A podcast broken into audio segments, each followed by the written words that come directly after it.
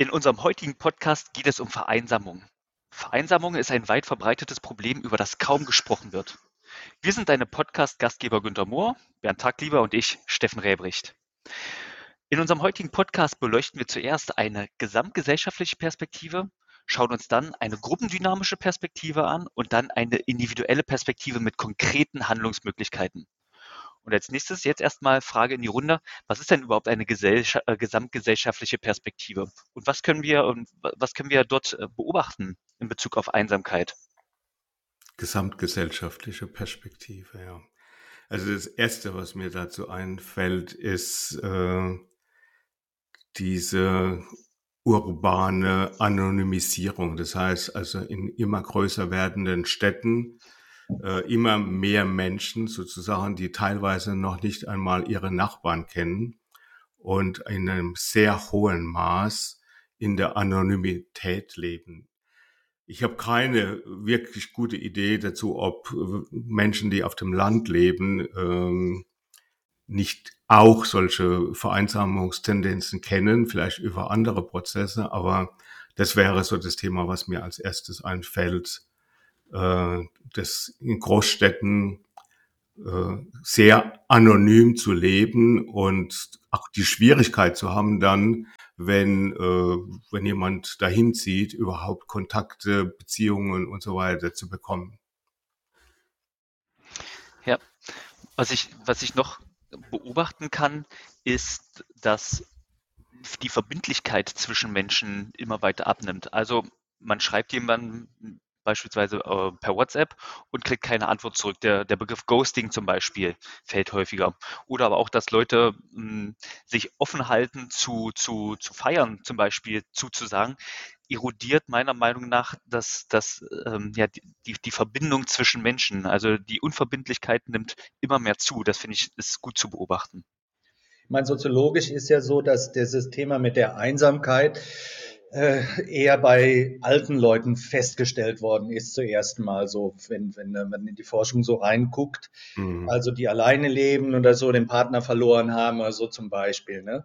Mittlerweile ist aber auch noch eine andere Gruppe da sehr in den Vordergrund gekommen, das sind die jungen Leute, dass viele junge Leute sich ebenfalls einsam fühlen, vereinsamt fühlen Ne, obwohl rein, rein, rein äh, technisch so die Kommunikationsintensität durch die ganzen sogenannten sozialen Medien ja gestiegen ist, aber ähm, es gibt interessanterweise diese beiden Gruppen und so in der Mitte, die, die in der Rush-Hour des Lebens so stehen, die haben weniger mit diesem Thema zu tun. Jedenfalls äh, ist so im Moment so die Einschätzung der Forschung dazu. Und das finde ich ja schon mal sehr interessant, welche gesellschaftlichen Begegnungsformen braucht es denn, äh, um an diesem Thema überhaupt was zu machen?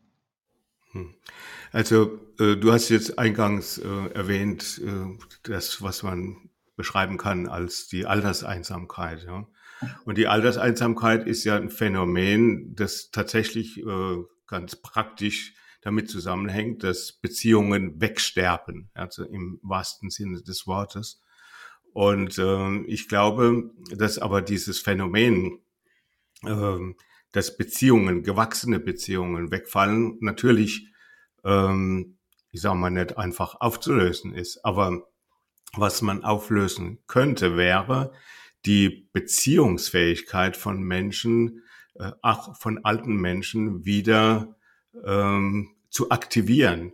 Also wenn ich das erlebe, dass jetzt zum Beispiel an Weihnachten, ja, eine Gegend, wo, was weiß ich, fünf, sechs alte Menschen nebeneinander wohnen als Nachbarn und jede für sich oder jeder für sich einsam diese äh, Heiligabend feiert, dann denke ich, das hat etwas damit zu tun, dass die Menschen nicht gelernt haben, äh, Beziehungen so aufzubauen, dass sie äh, ihre zugegebenermaßen äh, Einsamkeit, die halt durch das Wegsterben zustande gekommen ist, dass sie da etwas dagegen tun könnten. Und das halte ich für, für eine sehr wichtige Aufgabe. Ja, ich gebe dir recht, dass also die, das Einsamkeitsthema auch bei jungen Menschen zunimmt. Äh, ich weiß nicht, was die Forschung dazu sagt, was die Gründe sind, aber äh, ich würde ungern so über dieses äh, Alterseinsamkeit so schnell äh, weggehen, weil das halte ich für ein, für ein dramatisches Phänomen. Ich bin ja noch vergleichsweise jung und mache mir dennoch schon Gedanken über das Thema Alterseinsamkeit, komme jetzt aber nicht aus der Wissenschaft, sondern reflektiere mich selbst und beobachte halt Menschen. Und was ich oder so wie ich Einsamkeit als Konstrukt wahrnehme, gibt es da für mich so zwei Dimensionen. Einmal Freunde und Familie, die lang da sind, die gewachsen sind, die aber mitunter gar nicht in meinem näheren Umfeld sind und auf die ich, also mit denen ich dann maximal telefonieren kann und Menschen, die sich direkt in meinem Umfeld befinden, seien es Nachbarn, sei es ähm, die Verkäuferin oder der Verkäufer an der Kasse oder, oder Arbeitskollegen. Und ich finde es schon, mal hilfreich, für mich in diese beiden Bereiche zu unterteilen. Denn ich habe zum Beispiel bemerkt, als ich allein gewohnt habe und häufig allein gearbeitet habe, dass ich trotzdem ich gute Freunde habe, überall in Deutschland, ein Gefühl von Einsamkeit entwickelt habe. Und für mich war dann also eine ganz logische Konsequenz, ja, ich muss mir also auch in meinem Alltag also eine Umgebung schaffen, die, die, die mit, mit äh, oder die, die, die Leute, also die, die, die Menschen ähm, ein mit einbezieht. Und was du noch gesagt hast, Bernd, ist, ich finde, finde diesen Punkt auch ähm, ziemlich wichtig, ähm, diese, also zu lernen, wieder oder, oder Kontakte zu knüpfen. Und was ich für mich da so etabliert habe, ist, dass ich Kontakte eigentlich zu, nicht nur zu meiner Altersgruppe herstelle, sondern auch zu Älteren und zu Jüngeren ganz bewusst. Ne, wir zum Beispiel, Bernd und ne, wir sind ja mhm. auch viel in Kontakt. Ne? Und ich habe aber auch jetzt inzwischen schon Kontakte zu welchen, die sind halt 20. Mhm. Und, da, und, das merke ich, das bereichert mich und verhindert auch ein bisschen dieses, wenn, wenn mir, also wenn die Leute wegsterben im Alter, dass man auch Kontakte zu Jüngeren hat, die auf, Freundschaft, auf freundschaftlicher Basis und nicht auf einer elterlichen Basis beruhen. Mhm. Ja, ich meine, diese äh, hat ja auch ökonomische Gründe. Also wenn jetzt hier, ich äh, lebe ja hier in einer ziemlich bürgerlichen äh, Gegend, da haben die Leute Häuser, so die 180 Quadratmeter oder sowas haben. Und dann, wenn dann die Leute alt werden, dann lebt dann eine Person auf 180 Quadratmetern. Die bewohnt wahrscheinlich davon 30 oder lass mal hochkommen 50 und das andere steht leer. Ne, auch politische Initiativen hier zum Beispiel, dass man da, da irgendwie, wir, wir haben ja viele Universitäten hier in der Umgebung, dass man da vielleicht irgendwelche kleinere Umbauten, vielleicht Studenten oder sowas in dieses Haus mit einziehen lässt, bei aller Wohnungsnot, die es hier ja auch gibt, äh, sowas scheitert, weil die Leute mhm. heute das ja auch nicht mehr brauchen, so vom ökonomischen her. Früher sind die Leute ja deshalb auch eng zusammengerückt und waren von der Seite ja auch nicht einsam, wobei wir gleich nochmal ein paar Begriffe von Einsamkeit auseinanderlegen müssen. Ähm, an der Stelle, aber das hat durchaus auch ökonomische Gründe und ehe ich mir jetzt irgendwelche lästigen Mieter oder sowas noch ins Haus nehme, wenn ich das gar nicht brauche aus ökonomischen Gründen, dann lebe ich doch lieber für mich alleine. Ne? Dann zahle ich einen anderen Preis. Aber so ist die Entscheidung der, der Menschen jedenfalls in vielen Fällen, die äh, die man hier beobachtet. Ne? Dann wird zwar über Einsamkeit geklagt, aber es ist natürlich auch ein bisschen eine, eine, eine eigen hergestellte. Muss man mal gucken, wo die Verantwortung da liegt. Mhm. Also das klingt jetzt so ein bisschen äh, Kurzfassung, reich macht einsam. Das ist, wäre jetzt natürlich eine Übertreibung. Ich, gesagt, ja, ja, das habe hab ich dir jetzt angedichtet. Äh, ich glaube, dass das, was einsam macht, tatsächlich äh, eines Individualisierung, die man sich leisten kann und das sich dran gewöhnen an die Individualisierung. Das heißt also, ich als Individuum lebe mein Leben, ich kriege das auch ähm, von vom Konsum her so offeriert. Äh, ich kriege ein paar Jeans, die haben eine eigene Nummer, die hat kein anderer. Also ich kann auf verschiedensten Ebenen diese Individualisierung leben. Und wenn ich mich an, an diese Form gewöhnt habe und, und diese Gewöhnung nicht mehr aufgeben will und mir das leisten kann, dann äh, glaube ich, geht es genau äh, in diese Richtung, ne, dass das äh, einsam macht. Aber ich glaube, dass arm und einsam noch näher äh, zusammen liegen, weil äh, wenn ich mir bestimmte Dinge nicht mehr leisten kann, ja, äh, ob das jetzt ein, ein Theaterabend oder sonst irgendwie äh, Fitnessprogramm oder sonst irgendwas ist, dann sind es auch massive äh, Tendenzen, dass ich äh, ja einfach nicht mehr unter die Leute kommen, mal so ganz einfach gesprochen. Ich finde mal wichtig, ein paar Begriffe nochmal klar zu machen. Es gibt äh, Alleinsein, mhm. Einsamkeit und dann gibt es im Englischen noch einen schönen Begriff, der heißt Solitude. Das hat so was von Abgeschiedenheit und Rückzug. Gibt ja auch, glaube ich, in Stuttgart ja. das Schloss Solitude, was danach benannt äh, worden ist. Also Insofern, ich glaube, äh, da, da muss man erstmal differenzieren. Und was ich auch glaube, ist, dass es, äh, dass Kontakt und Kommunikation und Beziehung mit Leuten richtig schwer ist. Und wenn ich dazu nicht durch äußere Geschichten gezwungen bin, das heißt ökonomische Gründe oder vielleicht weil ich hilfsbedürftig bin oder sonst was oder weil ich eine große Familie habe, ein Verpflichtungsgefühl, dann zieht sich der Mensch, wenn er die Möglichkeit hat, ganz gerne auch zurück. Ja, das trifft jetzt nicht auf die, die, die Leute zu, die aus Gründen von Armut jetzt an der gesellschaftlichen Teilhabe gehindert sind. Aber man muss auch mal gucken, dass der Mensch von sich aus in der heutigen Gesellschaft gar nicht so sehr auf diesen Kontakt ausgelegt ist, sondern dass alle Entwicklungen offensichtlich zeigen, wenn er die Möglichkeiten hat, dann äh, zieht er sich auch ein Stück zurück. Ob man sich dann über Einsamkeit beschweren sollte, ist eine andere Frage. Das ist ja erstmal eine Bewertung, eine kognitive Frage. Günther, äh, erklär mal bitte für unsere ZuhörerInnen, was der Unterschied zwischen Alleinsein, Einsamkeit und Solitude ist, bitte. Ja, Alleinsein ist ja erstmal eine Beschreibung, äh, dass du ja nicht viel im Kontakt bist. Das ist ja eine, eine, eine, keine Bewertung mit drin im Wort Einsamkeit steckt in der, sagen wir mal, wie es normalerweise gebraucht wird, schon eine Bewertung drin, dass es etwas ist, was ein, ein Mangelzustand ist. Ne?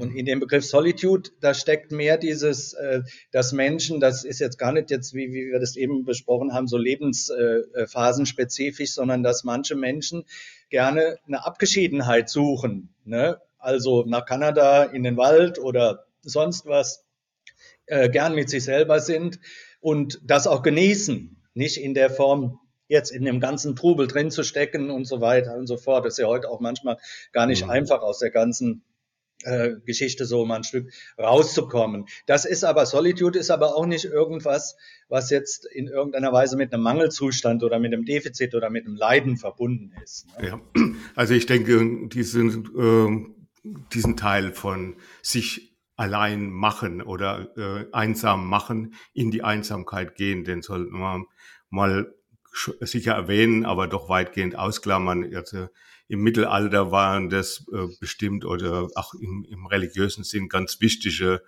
äh, Themen, um zur Kontemplation zu kommen oder zu, zu einem äh, religiösen äh, Empfinden, das nur durch die Einsamkeit zu erzeugen war. Also das sind selbstgewählte äh, Einsamkeiten und äh, ich glaube, dass dieses Phänomen sich zurückzuziehen könnte, was du angesprochen hast, die Solitude, äh, das hat meines Erachtens auch mit einem too much, zu viel zu tun. Also das äh, die, die ist in der Massengesellschaft und die in der überquellenden Information Menschen äh, einfach das brauchen, ja, dieses auf sie einprasseln von Informationen und äh, ja und und und und Stimulation. Wenn du sprichst, da finde ich einen ziemlich wichtigen Punkt an, nämlich dieses Thema Überstimulation, was Menschen dann zum Rückzug bewegt und gleichzeitig ein Mangel aber auch an, ähm, an Verbindung, also an Zugehörigkeit und Anerkennung. Ist, also das sehe ich persönlich als, ein, ja, als, als problematisch an.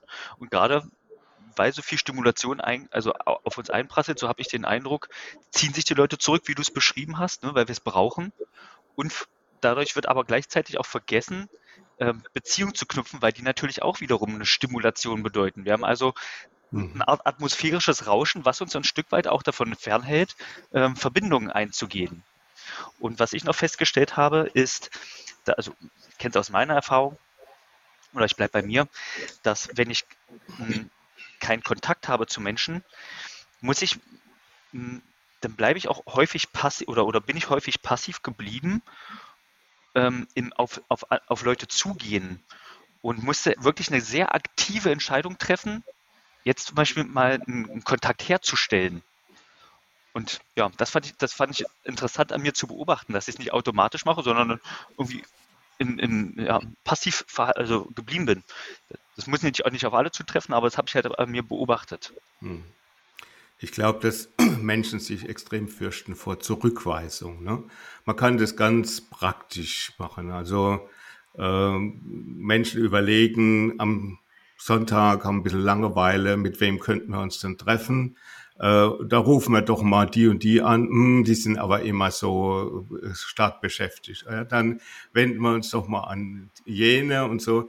Ja, aber die haben ja immer nur die Vorliebe, ins Museum zu gehen und so weiter. Also das heißt, äh, dieses äh, einfach in Kontakt gehen und dort äh, möglicherweise sich sagen zu lassen, äh, wir sind aber schon äh, verabredet, äh, das erleben Menschen dann als eine Art Zurückweisung und dann lassen sie lieber die Kontaktaufnahme sein. Ja, nicht nur das, glaube ich, sondern ich glaube, dass es also, das ist, dass wir uns gerade, ja, oder, oder dass, vielleicht sogar so eine, so eine kleine Abwärtsspirale am, am Laufen ist, weil Menschen viel individuell machen und, und viel Stimulation im Außen ist, erlebt man es auch häufiger, oder so erlebe ich es jedenfalls, dass, dass ähm, eine Anfrage unbeantwortet bleibt oder, oder also ein Treffen nicht zustande kommt. Und das frustriert natürlich auch. Und, und, und, und, und dieser, dieser Frust, der macht sich dann irgendwann auch äh, breit. Okay, und dann denkt man sich, okay, die haben sowieso keine Lust auf mich, dann lass mhm. es doch gleich. Und was, mhm. was ich erlebe, ist, dass ich wirklich sehr viel, also mehr reingeben muss in, inzwischen, äh, gerade zu Beginn, damit eine, damit eine ähm, trag, tragfähige Beziehung entsteht. Also ich habe aus meiner Vergangenheit mehr reingegeben, als es für mich gefühlt passend war, aber so hat es dann funktioniert. Ja, gibt ja nicht ohne Grund äh, ein schönes Konzept von einem Kollegen von uns, dem Rolf Balling, das heißt Akquise als Persönlichkeitsentwicklung wenn du in einem bestimmten beruflichen Bereich immer wieder deine Kunden äh, ansprechen musst, aktiv auf die zugehen, dann lernst du dich selber kennen und dann ähm, machst du wirklich Erfahrungen mit dir und mit deinen Grenzen, kommst, kommst aus der Komfortzone raus und so weiter und so fort. Und das finde ich richtig gut. Ich würde jeden Beamten oder Leute, die fest angestellt sind, immer mal in ihrem Berufsleben ein Jahr lang oder zwei Jahre lang freiberuflich arbeiten lassen und dann sich um Kunden kümmern. Das verändert den Menschen total. Wir sind ja auch, so, du hast ja so viel, viel Zwangskontakt heute in vielen Bereichen. Wenn du arbeitest, so bist du froh, wenn du alleine bist. Dabei verlernst du aber tatsächlich in guten Kontakt reinzugehen. Das ist das Schwierige. Mhm das, insgesamt ist es ja praktisch, da bewegen wir uns ja schon wieder ein bisschen mehr auf der gruppendynamischen Ebene. Das heißt, äh, wenn ich jetzt im Kollegenkreis oder Freund, erweiterten Freundeskreis oder ich sage mal in meinem Umfeld ja, ähm, Menschen kennenlerne, dann kann ich trotzdem ein Gefühl von Einsamkeit entwickeln. Ne? Also wir haben ja vorhin mal so eine Idee gehabt oder darüber geredet, was denn das eigentlich jetzt ist. Und ich, ich denke, es ist eine, eine subjektive Erfahrung einer Mangelerscheinung.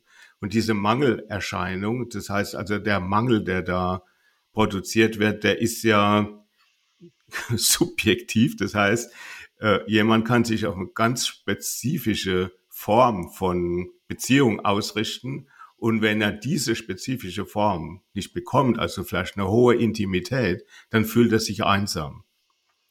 Und äh, ich glaube, dass dieses Phänomen sollte man auch äh, betrachten und im Auge haben. Ja, ich glaube, dass da, da möchte ich gerne anschließen. Ich glaube, dass es eigentlich für Menschen eine ziemlich hohe Flexibilität in den möglichen Beziehungsmustern braucht. Ne? Also, dass ich nicht, also dass ich nur beziehungsfähig bin, wenn der andere so und so und so und so ganz spezifisch ist, dann passt's. Und wenn ja. nicht, gar nicht. Ne? Ähm, ja. Das ist ja das, was ich eben gesagt habe. Wenn du beruflich darauf angewiesen bist, äh, äh, Leute in Kontakt zu bringen mit dir, dann lernst du eine hohe Flexibilität. Da musst du ja dein, hm. dein Bereich aus. Und wenn du aber sagst, ja. okay, ich habe hier so eine Position, äh, entweder passt der andere zu mir oder nicht. Äh, ja. Wenn er nicht passt, dann ist das sein Problem. Ja. Äh, dann habe ich das nicht. Also diese Flexibilität. Also ich glaube, das äh, äh, das ähnliche Phänomen, Günther, gibt es dann auch, wenn äh, Menschen Führungskraft werden. Ne?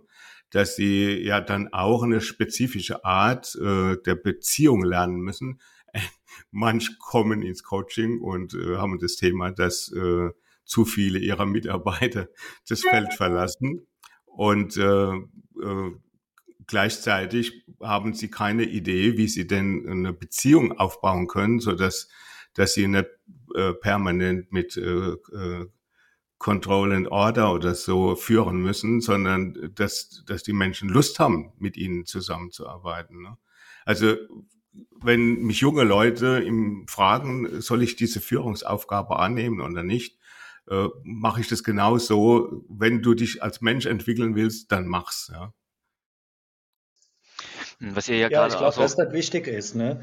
Ähm, der gefällt mir gut, der Aspekt. Der hat ja auch damit mit Verantwortungsübernahme auch korreliert das ja auch. Ne? Ich denke, jeden, äh, in unserer Profession gilt es jeden zu unterstützen, der in gesellschaftlichen Rollen, mal egal, ob das jetzt in einer, in einer Firma ist oder mhm. äh, im Gemeinwesen oder in der Politik oder sonst wo, vielleicht auch in der Familie, äh, verantwortliche Rollen zu übernehmen und damit sich auch in dieses Kommunikationsgeschehen reinzubegeben.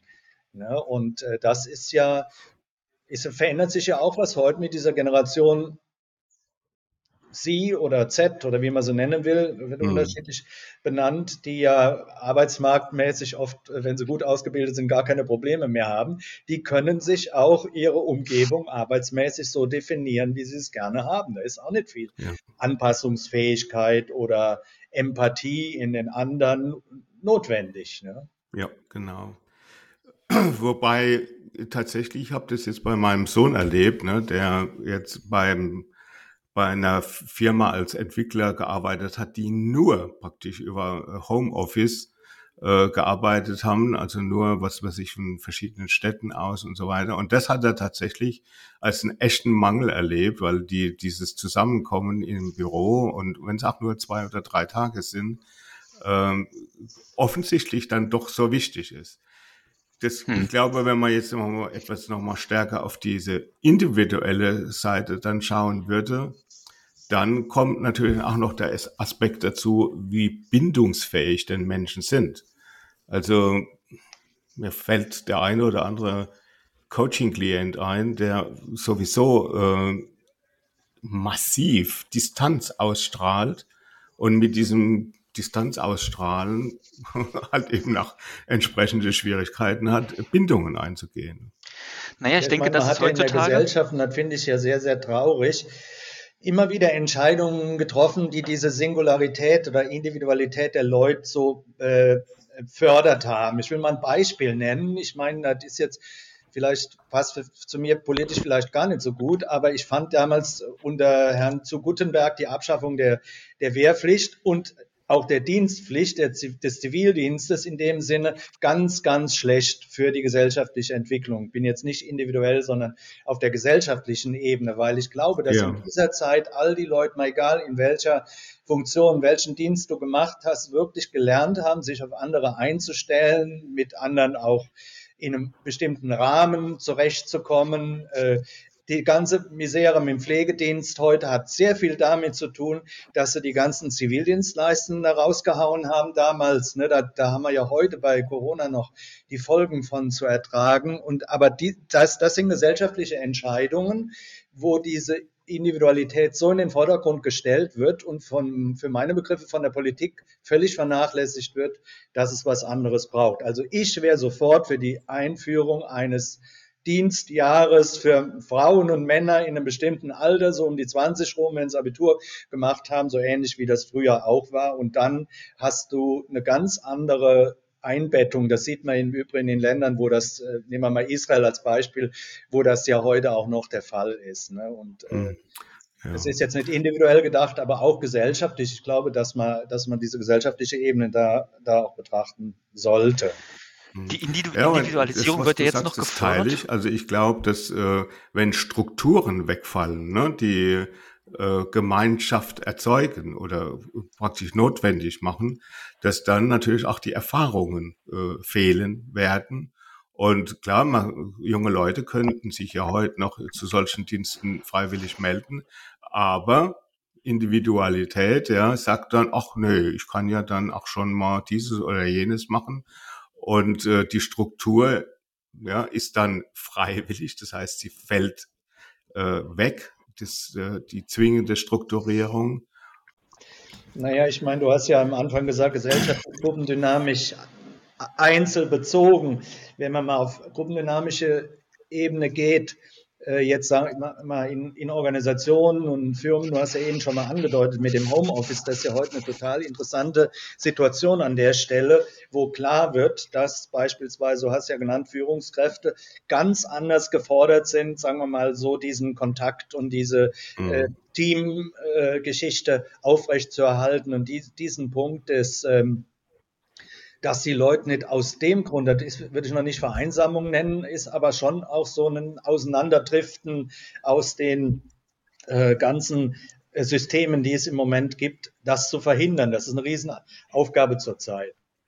Ja, ja, stimme ich dazu. Das heißt also, letztendlich ist das Phänomen ja Distanzierung. Ne? Das heißt, bestimmte Sinneseindrücke, was weiß ich, äh, jemanden halt zu riechen, jemanden gegenüber zu haben, äh, jemand erfüllt mit seinem Lachen den Raum und so weiter. Also all diese Aspekte äh, treten dann in den Hintergrund, in die Distanz.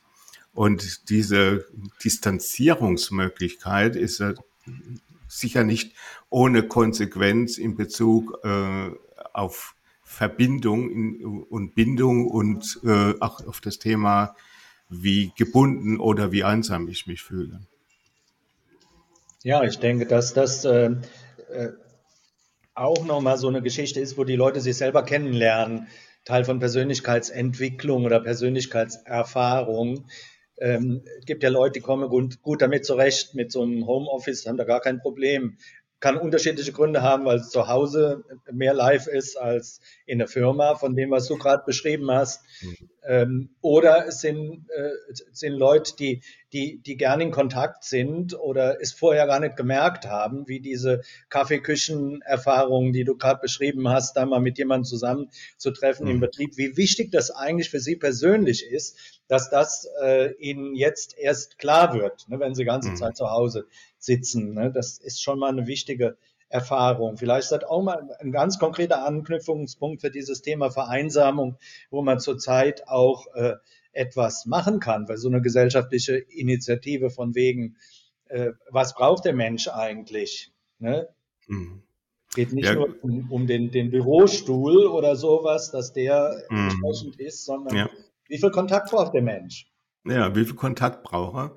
Also wenn sein Kontakt sozusagen in einem hohen Maß, also ich fange mal anders an. Früher gab es sehr viele ähm, Paarbildungen über die berufliche Tätigkeit. Also Menschen haben sich beim Job kennengelernt, äh, haben dann sind ein Paar geworden und diese äh, das geht ja nur darüber, dass man praktisch gemeinsame Interessen entdeckt äh, und sich über gemeinsame Interessen austauscht, was gemeinsam macht. Das hat alles bei einem äh, äh Homeoffice-Situation praktisch keine Bewandtnis. Dafür ist die Zeit nicht vorgesehen. Und äh, das würde dann auch wieder vollkommen auf diese private äh, Ebene nur geschoben werden oder nur dort möglich sein. Ne? Also ich glaube, dass, äh, dass der, das Auseinanderdriften, also in die Distanz äh, gedrückt zu sein ja, über, die, über die Arbeitsprozesse und natürlich auch in diesem Phänomen, was ich vorhin schon mal gesagt habe, diese Anonymisierung, also dass es, dass dich Menschen umgeben, die ihrerseits ausstrahlen, ich habe gar kein Interesse an Kontakt. Also so dieses Nachbarschaftsphänomen, ne, finde ich so extrem spannend, dass Leute, Nachbarn sehr unterschiedliche Signale aussenden in Bezug auf äh, Verbindung.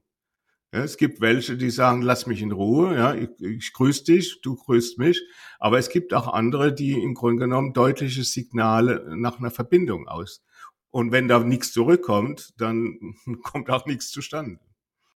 Ja, ich meine, da gibt es natürlich persönliche, persönlichkeitsspezifische Unterschiede sehr stark. Aber es gibt auch Ideologien. Wir haben ja letztes Mal schon mal über Ideologien gesprochen. Es gibt so die, äh, ähm, nehmen wir mal das Thema Inklusion. Ne? Also, dass äh, du mit jedem, der, mit dem du zu tun hast hier in der Gesellschaft heute, egal mal von welchem kulturellen und sonst wie Hintergrund, äh, der kommt, dass du mit dem wirklich gut Freund und ganz eng und sowas zusammen sein, sein, sein können musst.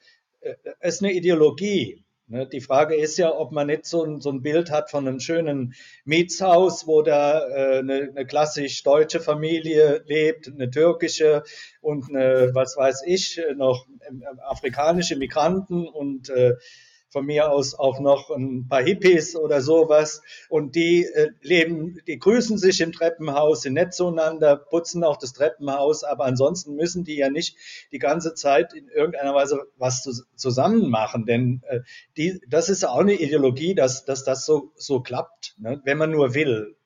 So einfach geht's ja gar nicht. Also man muss halt immer schauen, was ist an, an Zusammenhang zwischen Menschen wirklich möglich. Und äh, da an der Stelle Thema Distanz, was ist quasi, hätte ich jetzt fast gesagt, eine optimale Nähe und optimale Distanz, die für den Einzelnen möglich ist. Das herauszufinden, finde ich wichtig und nicht irgendwelchen Ideologien nachzugehen. Ähm, wie, wie müsste man eigentlich sein? Ne? Wir, wir, müssen so und so und so und nur inklusiv und alles Mögliche. Äh, ich glaube, dass das äh, ne, äh, eine Ideologie ist und, und nicht sehr hilfreich, realistisch. Aber wenn, wenn wir jetzt mal dabei bleiben, ne, dass äh, Menschen ein Mangelerlebnis haben, also ein Mangel sozusagen sich, wenn man sie fragen würde, sagen, ja, ja, ich fühle mich schon einsam an der Stelle. Ne? Und wenn man sie sieht, wie sie leben, also sie können, sie, sie bewegen sich äh, manchmal in Massenveranstaltungen, ja, oder sie sind äh, in der Stadt unterwegs oder so, sie haben haben auch Kontakte und trotzdem ja, gibt es diese individuelle Sicht, einen Mangel zu erleben. Ne? Und ich glaube, dass das sehr spannend ist, was denn eigentlich da auf der individuellen Ebene äh, dieses Mangelgefühl erzeugt. Und meine Hypothese ist, dass es ein Mangel an Intimität ist, an Nähe ist. Ja, ich glaube, ich habe noch eine andere Hypothese dazu, ja. nämlich ähm, die, die, ähm, die, also da, da gebe ich dir sicherlich recht, Bernd, dass das Tiefe ähm, nicht reicht, aber auch glaube das Gefühl, nicht verstanden zu werden. Äh, Im Sinne von, dass die Diversifizierungen der Gesellschaft inzwischen so fortgeschritten sind, dass Leute den Eindruck haben, ich kann überhaupt nicht mehr ankoppeln an jemand anders. Und was ich mhm. so sehe, ist, dass man eigentlich Fähigkeiten oder neue Fähigkeiten lernen müsste, die, die man bisher noch nicht gebraucht hat, um diese Diversifizierung zu überwinden, nämlich durch Fragen, Fragen, Fragen und sich interessieren. Und diese Arbeit würden sich viele einfach nicht mehr machen, habe ich den mhm. Eindruck. Ja, aber das hängt, das eine das hängt ja mit Intimität nochmal erklären für die Nicht-TA-Hörer hier. Intimität bedeutet in der Transaktionsanalyse also eine persönliche Nähe. Es hat nichts mit einer sexuellen Beziehung oder sowas zu tun. Nicht, Könnte auch zu tun haben, aber falscher, falscher. Er, er nicht so gedacht, ja. Falscher, Bert hat hier Werbung für mehr Sex gemacht. falscher Eindruck entsteht an der Stelle da. Ja. Aber ja, ich denke genau. schon. Es geht um, um ein Nähegefühl, ja. Ich glaube aber, dass wirklich, man muss mal respektieren, dass die Leute unterschiedlich sind und dass die Gesellschaft tatsächlich tendenziell nicht Nähe und äh, Zusammensein fördert. Es sei denn, du bezahlst dafür und konsumierst etwas Drittes zusammen, dann bist du in deiner Nähe zu der anderen Person auch völlig uninteressant, sondern es geht um das Produkt, wenn, wenn du zu einem Fußballspiel gehst oder sowas, dann ist der Fußball, dem Fußballverein eigentlich deine Nähe zu deinem Nebenmann ziemlich egal. Oder wenn du zu einem Rolling Stones Konzert gehst, genauso. Und ich glaube, wenn es, wenn in der Oper ist, ist es auch so. Und äh, ich denke, das, das verändert sich. Je mehr Kommerzialisierung drin ist in den Begegnungen der Leute, umso mehr zieht es die, die Menschen aus ihrem direkten Kontakt auseinander. Das fängt ja schon bei Kindern an. Ich meine, fang mal mit Kindern an zu spielen ohne Spielsachen. Ne? Wenn die miteinander was machen müssen und haben nicht irgendwie äh, ein, ein, technisches Spielzeug oder so irgendwas. Ne? Da gucken manche Kinder schon ziemlich dummer aus der Wäsche, obwohl Kinder ich glaub, das nicht können. Ne? Ich glaube, Günther, dass du ein bisschen ideologisch unterwegs bist jetzt an der Stelle, so kapitalismuskritisch. Äh, ja. Also bei Kindern, bei, bei, Kindern hätte ich eher die Idee, die kriegen das auch hin, wenn kein Spielzeug da ist, weil sie einfach kind, Kind sind und äh, weil sie äh, es kommt darauf an, wie alt sie sind, noch möglichst unverdorben sind. Ähm, jetzt Aber was, das war doch in unserer Gesellschaftszeit damals anders. Wir hatten viel weniger an Spielsachen, auch an technischem Zeug. Guck doch mal heute ja. in so ein Kinderzimmer rein. Das ist doch ja, ja, stimmt. alles. Da, das, ich will gar nicht den Kapitalismus kritisieren. Ich weiß nicht, ob andere Wirtschaftsformen das nicht auch genauso produzieren mhm. würden. Aber es, es, ist eben so. Ne? Wir leben ja alle davon, von diesem äh, Wirtschaftssystem. Insofern bin ich da weit davon entfernt, den Kapitalismus an sich zu kritisieren. Aber, man Aber wenn du, Günther, wenn du ein gemeinsames. Man muss gucken, dass die gesellschaftliche Entwicklung an der Stelle eben nicht dahin geht, irgendwas so in Richtung von äh, humanistischer Psychologie und Beziehungen und sowas zu fördern, äh, sondern dass es um was anderes geht.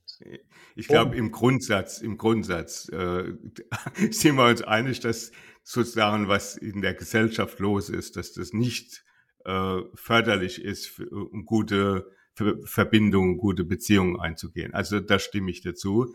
Aber bei den ganz praktischen Sachen, also ein gemeinsames Konzert zu erleben oder gemeinsam äh, ins Stadion zu gehen, Fußballspiel zu erleben, ja, das beinhaltet ja auch außerdem, dass es Geld kostet und so weiter und dass man dafür investieren muss. Das sind wir wieder bei dem äh, bei dem Thema äh, arm und einsam. Aber trotzdem ist es ein gemeinschaftliches Erlebnis und man kann darauf zurückgreifen und kann sich davon erzählen und so weiter. Also auf der individuellen Ebene schafft es Bindung, Verbindung. Da bin das ich, ich vollkommen äh, anders. Ja, das sind ja. keine Resonanzerlebnisse. Das sind, die sind deshalb, weil bestimmte gesellschaftliche Erwartungsmuster erfüllt werden. Und da Vereinsamung hat mit gesellschaftlichen Erwartungsmustern zu tun. Ich will nochmal auf mein Beispiel zurückkommen, was ich vorhin gesagt habe. Die ältere Frau, die hier in einem 180 Quadratmeter Haus wohnt, wir, wir versuchen von der Stadt hier, die zu beraten oder sowas. Hat die vielleicht die Möglichkeit, da das ein bisschen umbauten und äh, bei der großen Wohnungsnot junge Leute da reinzunehmen, drei Leute Studenten-WG oder sonst irgendwas. Ne? Nur an der Stelle investiert natürlich, da sitzt dann irgendwie eine Halbtagskraft in der Stadtverwaltung, die da mal mit der alten Frau ein halbstündiges Telefongespräch führt und dann hat sich der. So läuft ja sowas nicht. Wenn du wirklich mhm. an diese Dinge rangehen willst, dann musst mhm. du auch an solchen Themen investieren. Und da sind wir wieder am Anfang, dass wir, wir investieren heute in Themen rein in der Gesellschaft seit etwa 20, 30 Jahren, die für meine Begriffe ganz zentral an den gesellschaftlichen Notwendigkeiten vorbeigehen. Wir investieren nicht in das Thema Armut, ne, dass da sich was verändert. Wir investieren stattdessen, dass nicht mehr geraucht wird oder so. Ich weiß nicht, ob dadurch wirklich die Gesellschaft gesünder geworden ist. Wir investieren in gendergerechte Sprache und sowas. Aber in gesellschaftlich wesentliche Themen, und da sehe ich diese Vereinsamung auch als ein Thema, wird für meine Begriffe zu wenig wirklich auch von staatlicher Seite oder von der Gesellschaft, will den Staat jetzt einmal rausnehmen, investiert. Das sind so beiläufige Themen, die man so in Beklagensreden, Weihnachten und sowas mal äh, erwähnt, aber du kommst an die, die wirklichen Themen in der Gesellschaft, also das ist meine persönliche Sicht. Ich habe jetzt zwei genannt. Die Armut oder die Vereinsamung, da geht man nicht ran. Ja, das geht man indirekt an. Und das ist ein gesellschaftlicher Mangel. Zum Abschluss könnte man jetzt noch diese These, wenn man wollte, unterstreichen. Wir also schließen Olaf, nicht ab, wir machen einfach weiter. Wir machen einfach weiter mit Olaf Scholz, der, der, der im Wahlkampf mit, mit, Respekt unterwegs war und der ja auch ganz gut äh, abgeschnitten hat. Aber lasst uns doch vielleicht nochmal zum Ende schauen, was kann man jetzt individuell und wirklich persönlich konkret machen, um das Thema Einsamkeit zumindest in eine m, hm, Richtung zu, zu, zu bringen, in Richtung Verbindung. Was kann man wirklich konkret machen? Ich muss nochmal zurück. Äh, in England gibt es ein Ministerium, das äh, sich um das Thema, ein, eigenes Ministerium, das sich um das Thema Einsamkeit kümmert. Ja, also das finde ich extrem spannend, äh, dass das sozusagen so weit in die Politik vorgedrungen ist.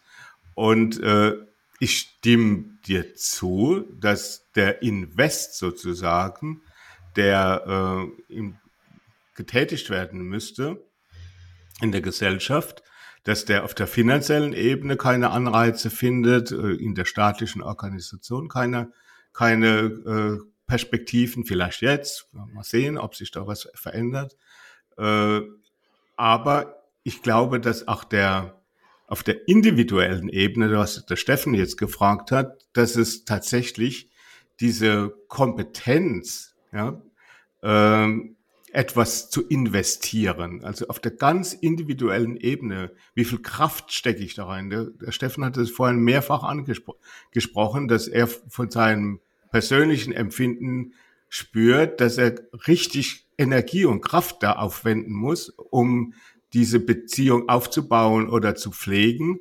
Und, und das ist letztendlich aus meiner Sicht eine kommunikative Kompetenz ja, und eine individualpsychologische Kompetenz, dass Menschen natürlich auch aufgrund der, der gesellschaftlichen Umweltbedingungen mehr und mehr verlernen, diese Kompetenz zu, zu, zu gebrauchen und zu entwickeln. Sehe ich ganz genau. Die um Umgebung ist nicht besonders förderlich, um, um Verbindungen herzustellen und dennoch kann man aber was tun heutzutage. Und was ist das? Ich glaube, dass das ist, ich sage mal, wenn ich das so abstrakt formuliere, eine Kommunikations, kommunikative Kompetenz. Ne? Das, ähm, da stecken so Themen drin wie äh, was bringt mir das, ja, wenn ich jetzt, wenn ich jetzt da auf die jetzt nochmal zugehe, was bringt mir das, wenn ich da jetzt nochmal nachfrage, wenn ich nochmal hinterhergehe und so weiter. Äh, und das das ist letztendlich eine, eine Frage, das ist jetzt relativ individualistisch formuliert, wie viel Energie habe ich denn zur Verfügung für das alles? Ne? Das heißt, äh, ich habe eine Priorisierung im Sinne von, äh, die Arbeit ist das Wichtigste, äh, was weiß ich, die, das Haus ist noch wichtiger und dann zum Schluss kommen die Beziehungsthemen. Ich habe jetzt gestern Abend äh, eine Paarberatung gemacht und sehe sozusagen, wie massiv die zwei Menschen sich äh, sozusagen distanziert haben und ihr Separatleben fühlen ja. und sich tendenziell natürlich in, in dieser Beziehung äh, vereinsamt fühlen. Ja. Ja. Ich habe mir vorhin lustiger oder interessanterweise aufgeschrieben, dass Ökonomie und Individualisierung vor Beziehungs- oder Beziehungsinvestment oder priorisiert werden vor einem mhm. Beziehungsinvestment. Also wie, wie, viel, wie oft gucke ich mir Modeblogs auf Instagram an oder rufe ich jemanden an oder verabrede mich tatsächlich. Das, äh, das zum Beispiel. Was ich zum Beispiel ganz konkret ähm, selber mache, ist ähm, mich überwinden. Ich überwinde mich, also überwinde meinen Stolz, zu sagen, wie, die andere Person kannst du auch mal melden und mache einen Schritt, auch, wenn's, auch wenn ich schon drei Schritte mal gemacht habe. Und einen anderen, einen anderen Schritt, den ich mache, ist auch mutig äh, auf eine andere Person zugehen und zum Beispiel zu sagen, du, Beziehung ist keine Einbahnstraße. Wenn du möchtest, dass wir ähm, in, in, Kontakt sind, brauche ich es von dir, dass du dich auch mal meldest. Und dann gucke ich auch, was kommt und dann natürlich wechsle ich dann, wenn, wenn es dann immer noch nicht passt, auch irgendwann ähm, einen Beziehungspartner. Aber es gibt Menschen, die sind interessiert und, und nicht wenige. Also für mich ist das eine Frage als systemischer Transaktionsanalytiker, in welche Rolle ich gehe. Ist für mich nicht so eine persönliche Frage. Ich bin ja äh, von meiner beruflichen Tätigkeit als Coach und Coaching-Ausbilder bin ich ja im People-Business. Das heißt, ich habe schon sehr viel mit Leuten zu tun, einfach dadurch und kann darin auch eine bestimmte Orientierung transportieren. Also diese Beziehungsorientierung, das tue ich ja auch. Ähm, mhm. In anderen Fragen, ich stelle eher bei mir so fest, dass ich jetzt, sagen wir mal, in Privatbeziehungen dann eher zurückhaltend bin mit äh, Beziehungsaufnahme. Da gab es andere Lebensphasen bei mir, wo ich da interessierter dran war. Aber wenn ich mal zurückrechne, in den letzten drei Jahren, wie viele neue Leute habe ich da kennengelernt? Also das steht in keinem Verhältnis zu dem, wie das bei mir, als ich zwischen 20 und 25 Jahre alt war, war oder nachher, als ich kleine Kinder hatte und dann auch mit anderen mich austauschen oder gegenseitig unterstützen musste. Es gibt ja so Phasen, die so gegen Einsam, Vereinsamung sind, sondern das Gegenteil Lebensphasen. Aber ich merke jetzt so bei mir, als ich brauche eher für meinen Ausgleich im People's Business dann auch die Freiheit in meinen anderen Beziehungen auch zu sagen, okay, da will ich mich jetzt nicht noch anstrengen müssen, mich auf jemanden einzustellen, der äh, äh, aus meiner Sicht oder für den ich jetzt schwierig bin, wollen wir mal andersrum ausgedrückt. Also insofern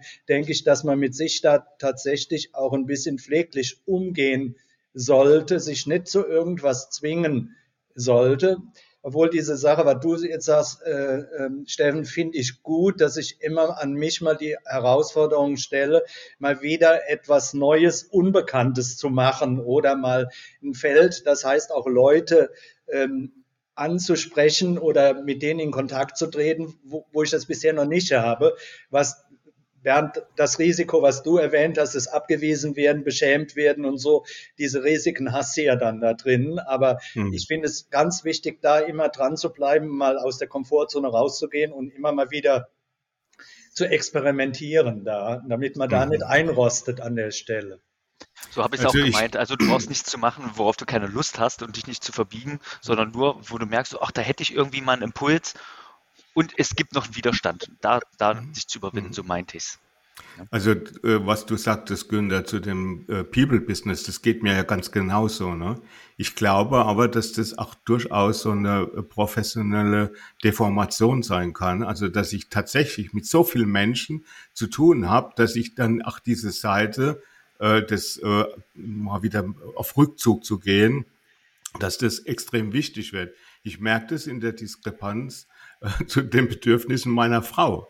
Ja, während ich das Bedürfnis habe äh, zu sagen, oh nee, äh, heute Abend lieber nix, ja, möchte sie irgendein Event dann besuchen. Und ich, ich merke das, ich sage dann, ich habe heute schon mit so vielen Menschen Kontakt und Austausch gehabt, jetzt ist mal, jetzt mal genug.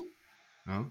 Also insofern, und letztendlich bin ich dann auch wieder dankbar, dass sie so diese, diese Pflege ne, im, im engeren und weiteren Freundeskreis, dass sie das betreibt. Ja?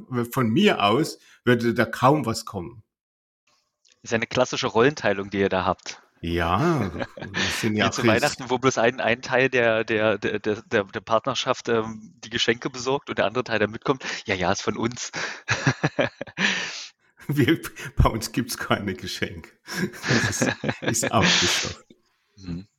Naja, ich denke schon mal so irgendwo, äh, ähm, glaube ich, ist es so insgesamt ein lebenslanger Lernprozess, äh, den vielleicht früher die Leute gar nicht hatten. Deshalb ist es ein relativ neues Thema, weil die Leute früher enger aufeinander gekluckt haben, mehr Generationen mhm. zusammen und so weiter, die äh, engeren Verhältnisse. Und heute ist dieses, äh, die, sagen wir mal, dieses in Kontakt zu bleiben und nicht der Einsamkeit anheimzufallen, ist eine richtige Lebensaufgabe geworden. Ne? Dafür mhm. haben wir viele andere Vorteile. Ne? Wir, ich, es hat auch Vorteile, dass man äh, so wohnen kann, dass man vielleicht nicht nur eine Pappwand hat zum Nachbarn und den die ganze Zeit auch hört und so weiter und so fort. Wenn ich mir das in manchen Ländern, ja. äh, ihr wisst ja, ich war öfters mal in Indien gewesen oder so, dann hast du oft noch dieses Vergnügen, wenn du da in einem Haus bist, dann kriegst du das ganze Haus mit. Ich meine, mhm. wir, leben ja Gott sei Dank in solchen Verhältnissen, wo man da sich ein bisschen abscheiden kann, auch von anderen und abgeschieden ist. Und das hat große Vorteile. Aber auf der anderen Seite, glaube ich, ist es ganz wichtig für, ich bin schon davon überzeugt, dass der Mensch diese Beziehungsbedürfnisse hat, dass die nicht irgendwo äh, nur phasenmäßig da sind oder so. Und die Beziehungsbedürfnisse zu, zu bedienen, das muss man richtig trainieren, lernen und dranbleiben. Mhm. Ja. Und zwar auch außerhalb der Familie, das finde ich immer wichtig. Ich äh, habe in meinem Resilienzquadrat da diese externen Ressourcen entwickelt, wo es darum geht, dass du tatsächlich gute Beziehungen, tragfähige Beziehungen außerhalb deiner Familie hast, die du Absolut. nutzen kannst. Weil im Zweifelsfall gehst du deinen Familienangehörigen so auf den Geist, wenn du immer wieder ein stetiges Thema hast und jemand, der außerhalb ist, der kann da vielleicht ein bisschen äh, äh distanzierter mit umgehen.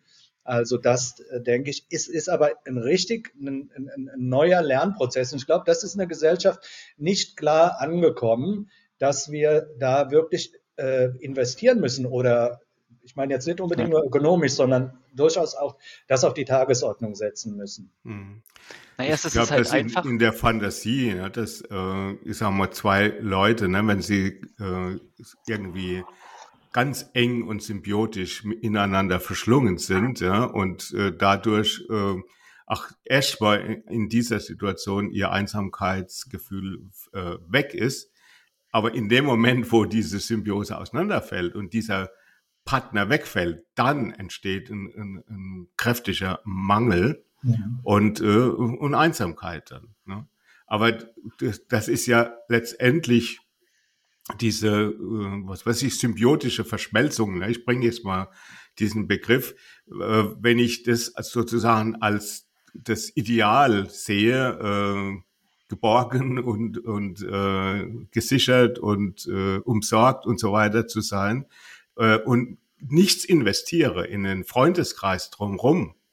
Also es ist extrem wichtig, außer der Paarbeziehung noch andere Beziehungen zu pflegen und, und sich zu erarbeiten. Also ich mag jetzt mal wirklich diesen Begriff erarbeiten nehmen, weil das wirklich Arbeit ist. Ja. Also was ich verstanden habe, ne, oder, oder was ich noch, was ich noch so sehe, ist, dieser, dieser Beziehungsaspekt, das habt ihr beide jetzt auch schon auch, auch ähm, finde ich, ziemlich gut ausgedrückt, dass das wichtig ist, aber es ist halt unsichtbar im Gegensatz zu einem ökonomischen Status oder, einem, oder einer Individualität, die gut sichtbar ist und damit gut messbar ist, mhm. ähm, wird, wird Beziehung ja noch weitestgehend oder, oder viel tabuisiert und eigentlich ist es, oder, oder ist für jeden wichtig, die Beziehungen oder ja, aufrechtzuerhalten. Und Bernd, ich finde, du hast dann ein sehr schönes Schlusswort äh, eben äh, gefasst und jetzt äh, äh, mache ich auch noch ein Schlusswort hier. ja, dann äh, vielen Dank, liebe ZuhörerInnen, dass ihr dabei wart und unsere nächste Folge kommt Anfang Januar raus und da beschäftigen wir uns mit dem Thema Neujahrsvorsätze. Was ist das überhaupt? Gesellschaftliche Erwartungen, Ziele, Gewohnheiten. Also bis dann.